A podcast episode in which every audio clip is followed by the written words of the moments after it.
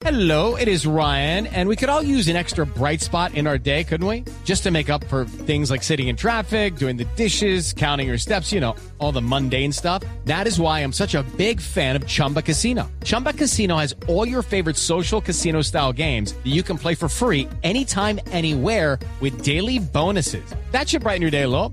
Actually, a lot. So sign up now at chumbacasino.com. That's chumbacasino.com. No purchase necessary. BGW. Void were prohibited by law. See terms and conditions. 18 plus. Pero por eso está en la línea con nosotros Marcela Brun. Ella es asesora en financiamiento y políticas públicas en salud. Fue directora de regulación de beneficios, costos y tarifas del Ministerio, del Ministerio de Salud y Protección Social en Colombia. Doctora Brun, bienvenida. Mil gracias por atendernos. Muchísimas gracias, Camila. Muchísimas gracias a toda la audiencia por Ay, este espacio. Ayúdenos a entender, porque como usted podía escuchar, hay muchos eh, oyentes que nos están escribiendo, muchos ciudadanos que dicen, estoy yendo a que me entreguen los medicamentos y no hay, y no me los entregan, y no hay como respuesta, no hay solución, simplemente unas peleas allá muy elevadas entre el gobierno nacional, las empresas prestadoras de salud, por una eh, riña que hay sobre el tema de los presupuestos y de que no les pagan y demás. Acá, ¿qué es lo que está pasando? Y como dice Claudia, ¿esto va a ser peor cada día? Pues bueno, miren, yo les cuento. Yo creo que este tema eh, del desabastecimiento de medicamentos es un tema que uno pudiera pensar que tiene una única causa. Definitivamente las causas son multifactoriales, hay un efecto importante en todo lo que está ocurriendo a nivel internacional, en términos de las plantas de producción, también hay un efecto muy importante en lo que tiene que ver con, pues, con el INVIMA y esa tal vez interinidad en la que permaneció el INVIMA hasta, hasta el sábado pasado que recibimos la noticia de que por fin tendremos un director en propiedad como encargado de toda esta gestión. Y sin duda alguna, una de las causas tiene que ver con lo que mencionaba hace un momento Claudia del tema financiero. Para nadie es un secreto que en el sector salud, de fondo la siniestralidad es bastante elevada. ¿Eso, ¿Eso qué quiere decir? Que del total de los recursos que se asignan, la gran mayoría de los recursos ya vienen comprometidos como desde la definición de esos planes de beneficios. De manera que si uno deja de girar cualquiera que sea el monto, por muy pequeño que parezca, eso puede generar un gran desbalance en todo el sector. En lo que tiene que ver con UPC, en UPC los giros se han venido realizando de manera oportuna, sin embargo, ese es solo un pedazo, la mayoría, pero es un pedazo de todos los recursos asignados al sector salud. El otro componente muy importante es lo que, como mencionaba Claudia hace un momento, tiene que ver con lo que se conoce como no UPC. Entonces, ¿qué hay ahí? Medicamentos para enfermedades huérfanas, medicamentos vitales no disponibles, medicamentos con indicaciones diferentes al, al registro sanitario, están los alimentos de propósito médico especial. Ahí hay un conjunto de medicamentos y de servicios que son muy importantes y que hoy se financian a través de esa fuente. Fuente que desde digamos, lo corrido del año 2023 ha venido presentando un desbalance en el, en el flujo esperado. Y lo explico. En el año 2023 se asignó un ajuste que estaba pendiente del año 2021, imagínense dos años después.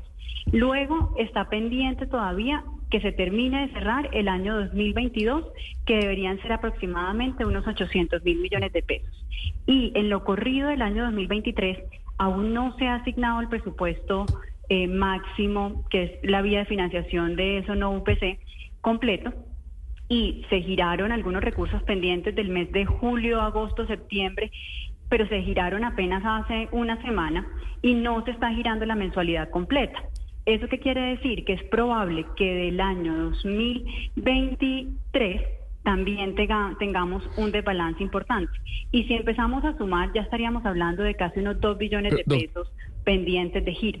Do- doctora Bruna, me quiero detener ahí porque es que eh, la gente obviamente es natural que se pierda con todos estos tecnicismos y tal, pero para seguir lo que usted dice, no estamos hablando de UPC, que esto es la batalla del gobierno, que la UPC y que le pagamos, esto es lo que como usted nos explica se llama presupuestos máximos, pero quiero entender usted que estuvo ahí en esa comisión de precios y salarios en el Ministerio de Salud, ¿por qué no se paga? Es decir, ¿Qué tiene que haber detrás para que el rubro de presupuestos máximos se adeude parte del 2022? Y le completo lo que usted va a decir. Eh, Félix Martínez de la ADRES ya dijo que para noviembre y diciembre no hay plata. ya le dijo a la EPS que no hay giro de noviembre, diciembre. ¿Por qué? Hay mal, esa, la única explicación que yo tengo después de oír tanta gente experta es que hay mala fe detrás, sino que, ¿qué más puede haber? ¿Por qué no se paga eso? Pues de hecho la norma obliga a que estos sean unos pagos anticipados y estos pagos se deben realizar como, como máximo los 15 primeros días de cada mes. De manera que si no se está girando en eso, estamos incumpliendo, pues el gobierno está incumpliendo en esa regulación. ¿Por qué no se pagan los recursos? Pues digamos es algo que tendríamos que preguntarle al gobierno actual porque el reconocimiento se debe hacer son recursos que ya se han ejecutado, se le vienen, se vienen manteniendo los tratamientos de los pacientes. Eso quiere decir que deben estarse girando esos recursos y deben garantizarse a lo largo del año la totalidad de los recursos, no solamente las mensualidades como se vienen pagando, sino el total de los recursos necesarios para cubrir esa fuente. yo tengo la yo tengo la idea de que para responder de pronto específicamente a, la pregunta, yo tengo la idea de que el gobierno actual y de hecho lo han expresado públicamente, tanto eh, Félix Martínez como otras personas de gobierno, de que esta bolsa es la bolsa em, como del abuso y de lo poco.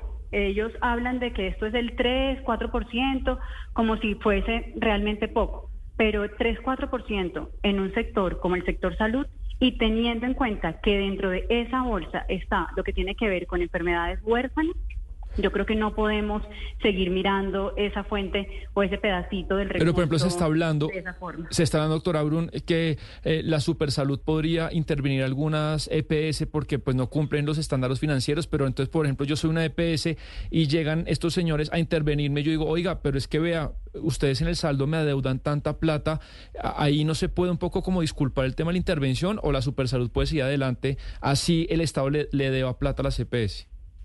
With the Lucky Land slots, you can get lucky just about anywhere.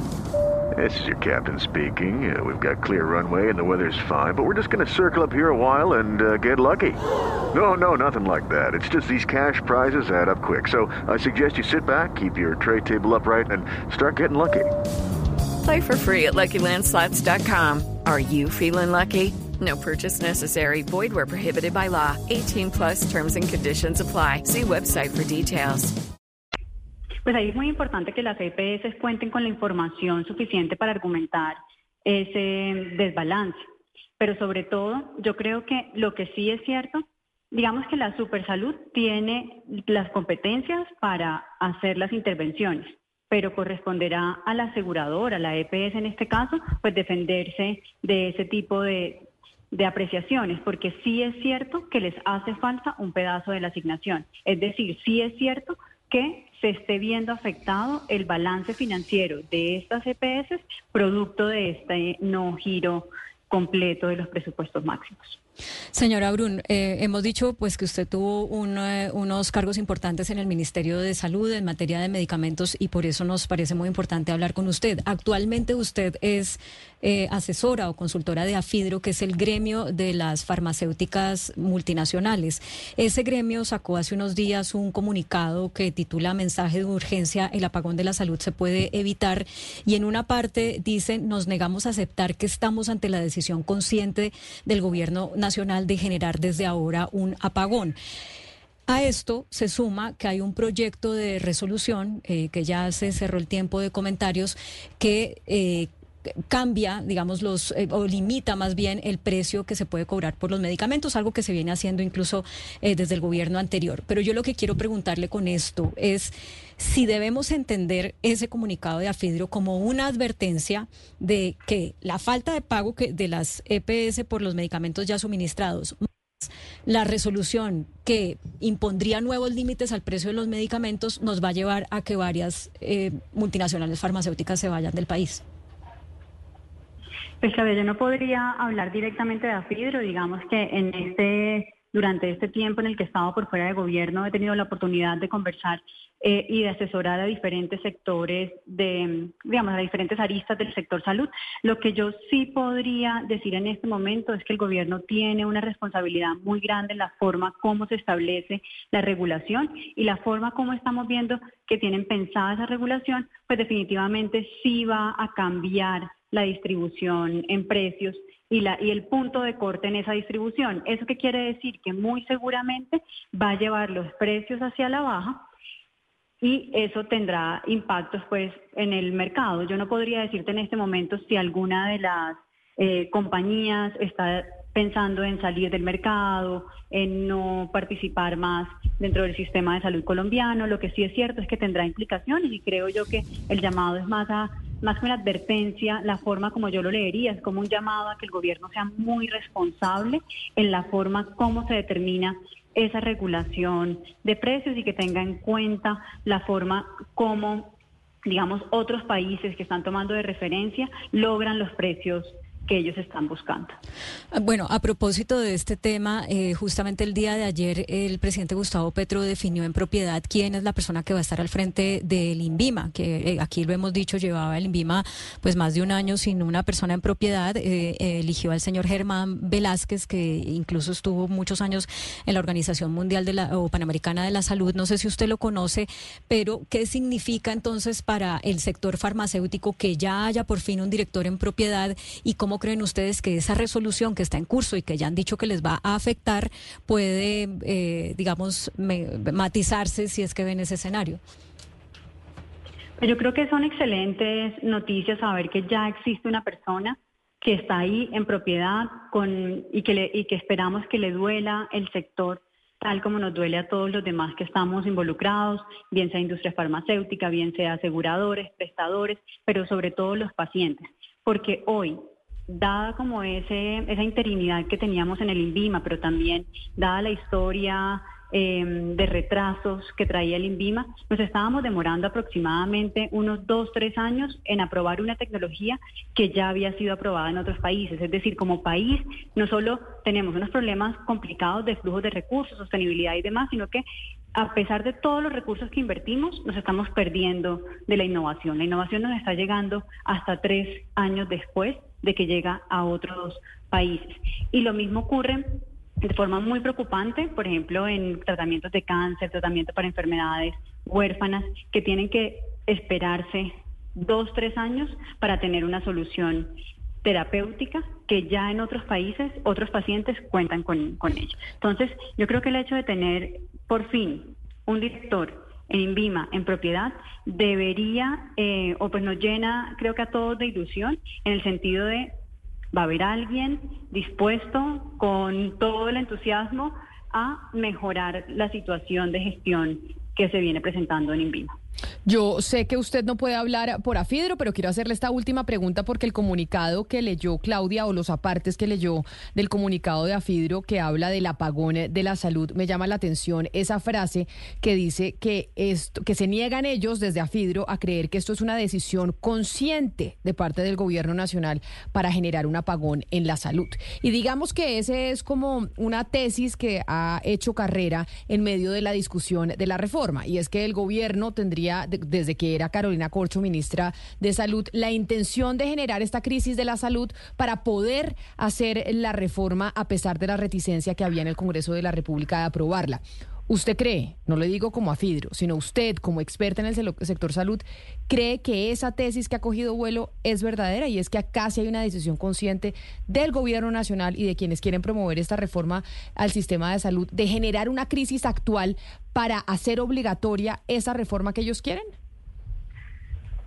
Camila, a mí me parecería gravísimo que como país estemos llegando a ese punto. Yo quisiera pensar también que, que no eh, que ha sido un problema como tal vez de dificultad, de capacidades y demás para poder generar las soluciones. Em, pero bueno, digamos que hay unos hechos que tal vez hablan como por ellos solos y uno de esos hechos es, primero, el presupuesto Hace, eso sí lo sabemos, eh, todos lo escuchamos públicamente.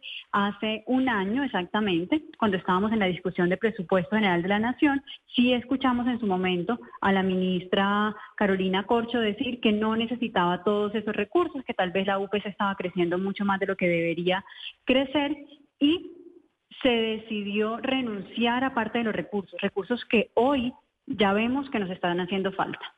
Recursos que vemos que definitivamente dentro del presupuesto del año 2023 van a hacer falta para cubrir lo que está pendiente de presupuestos máximos, pero también no hemos visto una eh, como reacción decidida a hacer los ajustes que corresponden en UPC, a hacer los ajustes que corresponden en presupuestos máximos, a revisar como un todo los mecanismos de financiación del sistema. Entonces, digamos, uno no, yo no me atrevería a juzgar de esa forma y decir lo están haciendo de manera intencional. Yo preferiría pensar que, que ha hecho falta gestión, que estamos pendientes de una gestión importante y que tal vez no estamos midiendo las consecuencias de esa falta de gestión. Pues es Marcela Bruna, asesora en financiamiento y políticas públicas en salud y experta en este tema que nos ayudaba a vislumbrar o por lo menos hacer un mejor análisis de qué es lo que está pasando con la escasez de medicamentos de las cuales recibimos mensajes de ustedes que nos escriben a través de nuestro eh, canal de YouTube de Blue Radio en vivo y también a través de nuestra línea de WhatsApp 301-764-4108. Señora Brun, mil gracias por estar con nosotros y feliz día. Muchísimas gracias a ustedes. Creo que es importante todos estos espacios y que pues por fin le pongamos la lupa al sector. With the Lucky Land slots, you can get lucky just about anywhere. This is your captain speaking. Uh, we've got clear runway and the weather's fine, but we're just going to circle up here a while and uh, get lucky. No, no, nothing like that. It's just these cash prizes add up quick. So I suggest you sit back, keep your tray table upright, and start getting lucky. Play for free at LuckyLandSlots.com. Are you feeling lucky? No purchase necessary. Void where prohibited by law. 18 plus terms and conditions apply. See website for details.